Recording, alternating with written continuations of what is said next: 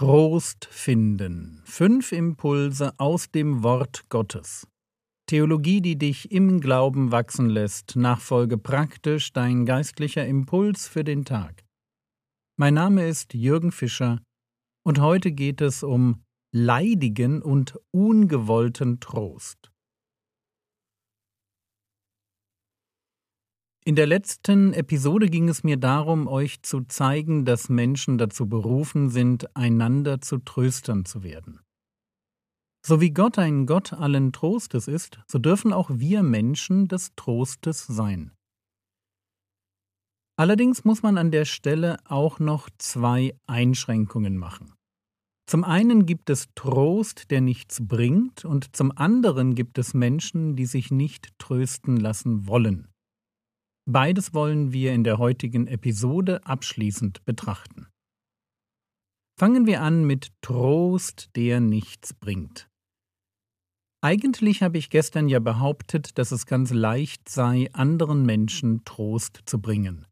Etwas Nähe, etwas Zuhören, etwas Hilfe und ein gutes Wort. Und voilà, der Trost ist da.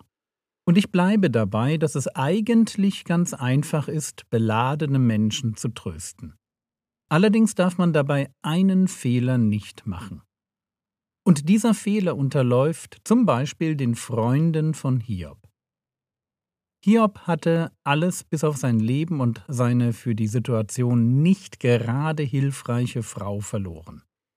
Zutiefst niedergeschlagen trifft er seine Freunde Eliphas, Bildad und Zophar. Soweit, so gut. Und anfänglich tun sie genau das Richtige. Sie sitzen nämlich einfach da und schweigen. Wie schon gesagt, Trost spenden braucht nicht viele Worte. Aber dann machen sie, in meinen Augen, einen Fehler. Sie wollen das Leid, das Hiob erlebt, nämlich erklären. Erklären im Sinn von, dir Hiob geschieht all das Schlimme, weil du gesündigt hast. Und mir scheint, genau das hätten sie nicht tun sollen. Warum nicht? Weil das, was Sie sagen, falsch ist.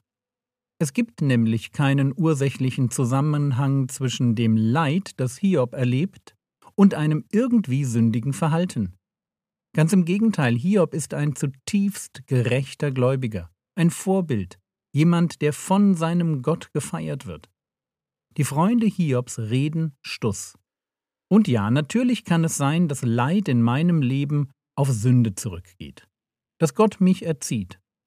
Dass Gott mir Schmerz zumutet, damit ich Buße tue und mich ändere. Genau, das gibt es. Aber genau so kann Leid auch Teil meiner Berufung sein, um Gott durch Ausharren zu verherrlichen und sein Reich zu bauen. Es ist für uns Menschen ganz schwer zu sagen, warum ein Mensch in eine Notlage gerät. Was auf alle Fälle gar nicht geht, das sind Vorwürfe an einen Trauernden. Ja, Ratschläge, die mehr Schläge als Rat sind. Trauer braucht Trost, aber keine Vorwürfe.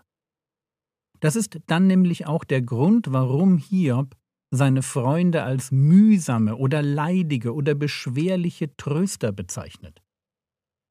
Sie machen nämlich mit ihren Vorwürfen sein Schicksal nicht leichter, sondern schwerer. Hiob 21, Vers 34 Wie tröstet ihr mich nun mit Dunst? Und von euren Einwänden bleibt nur Trug übrig. Das ist Trost, der nichts bringt. Worte, die verletzen und beschweren, Worte, die nicht aufrichten, sondern den endgültig zu Fall bringen, der eh schon nicht mehr kann. Das ist Trost, der nichts bringt. Aber was ist mit Menschen, die sich nicht trösten lassen wollen? Und ich denke, es gibt da ganz unterschiedliche Typen von Menschen. Zum einen gibt es die, für die Trost einfach noch nicht dran zu sein scheint. Und vielleicht muss ich das genauer erklären. Trost kann für den Betroffenen zu früh kommen. Auch Trauer hat ihre Zeit, und es kann sein, dass ein Niedergeschlagener erst einmal in Ruhe zu Ende trauern möchte bevor er Trost an sich heranlässt. Jesaja 22, Vers 4 Darum sage ich, schau weg von mir. Bitterlich weinen muss ich. Dringt nicht darauf, mich zu trösten über die Verwüstung der Tochter meines Volkes. Hier geht es inhaltlich um die Zerstörung Jerusalems. Und es wird eine Situation der Trauer beschrieben, die so tief geht, dass Trost im Moment einfach unangebracht erscheint. Ein anderer Punkt. Von Asaf lesen wir Psalm 77, Vers 3. Am Tag meiner Bedrängnis suchte ich den Herrn. Meine Hand war des Nachts ausgestreckt und ließ nicht ab. Meine Seele weigerte sich, getröstet zu werden. Wer Psalm 77 liest, der erlebt einen Psalmisten mit Fragen. Fragen an Gott.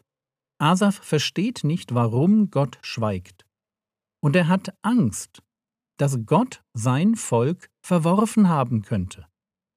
Und er erlebt Bedrängnis, ist in großer Unruhe, voller verstörender Gedanken, aber er will nicht getröstet werden, weil er mit seiner Suche nach Gott, mit seinem Nachdenken über Gottes Wesen und Handeln noch nicht fertig ist. Es gibt Unruhe, die mich ins Reflektieren über Gott hineintreibt, die mir Motivation ist, um mich ganz tief mit Gott zu beschäftigen. Und Trost wäre dann nur eine Ablenkung. Eine Ablenkung, die der Psalmist gerade nicht brauchen kann. Ich bringe euch diese Beispiele, um zu zeigen, dass es Gründe geben kann, warum Menschen nicht getröstet werden wollen. Sei es, weil sie noch nicht genug getrauert haben, oder sei es, weil sie die Not als Chance sehen, sich tiefer mit Gott zu beschäftigen. Und das irgendwie, ja, das Wort passt nur bedingt, aber irgendwie genießen, auf ihn geworfen zu sein. Nicht jeder, der sich nicht trösten lässt, hat eine schlechte Motivation. Und so lasst mich ohne Bibelstellen zum Schluss noch drei Typen vorstellen, die man vielleicht kennen sollte. Da ist der Typ, der gern allein mit Gott Dinge ausmacht, der still vor sich hin leidet, aber auch in langen Gesprächen und Spaziergängen mit Gott tiefen Trost findet. Er weiß, dass menschlicher Trost oft oberflächlich ist, auch wenig reflektiert, auch schon mal unbiblisch, und entscheidet sich dafür, dass er das gerade nicht braucht. Diesen Typ sollte man allein lassen. Es sei denn, dass man ein wirklich guter Freund ist. Und ihr merkt schon, mit dem Typen kenne ich mich aus. Dann ist da der Typ, der andere nicht belasten will mit seiner Not, der nicht glauben kann, dass er Mitleid und Fürsorge verdient, weil doch jeder sein Päckelchen zu tragen hat. Er hungert nach Trost, aber er lässt ihn häufig erst im zweiten Anlauf zu. Diesen Typ sollte man einfach lieb haben und liebevoll zu seinem Glück zwingen. Und zum Schluss der Typ, der keinen Trost will, weil er gar nicht traurig ist, sondern depressiv. Was er nicht braucht, sind schlaue Sprüche. Was er auch nicht braucht, ist Trost. Einfach deshalb nicht, weil seine Traurigkeit nicht aus Umständen heraus entsteht, und deshalb, weil sie aus ihm herauskommt, auch nicht mit gut gemeintem Trost überwunden werden kann. Was könntest du jetzt tun, Du könntest dir überlegen, wo du in der Vergangenheit Menschen im Stich gelassen hast, die deinen Trost gebraucht hätten. Das war's für heute. Ich warne alle Hörer schon mal vor, in der vor uns liegenden Ferienzeit neige ich dazu, anstelle von Themenreihen kleingeschnittene Predigten zu senden. Der Herr segne dich, erfahre seine Gnade und lebe in seinem Frieden. Amen.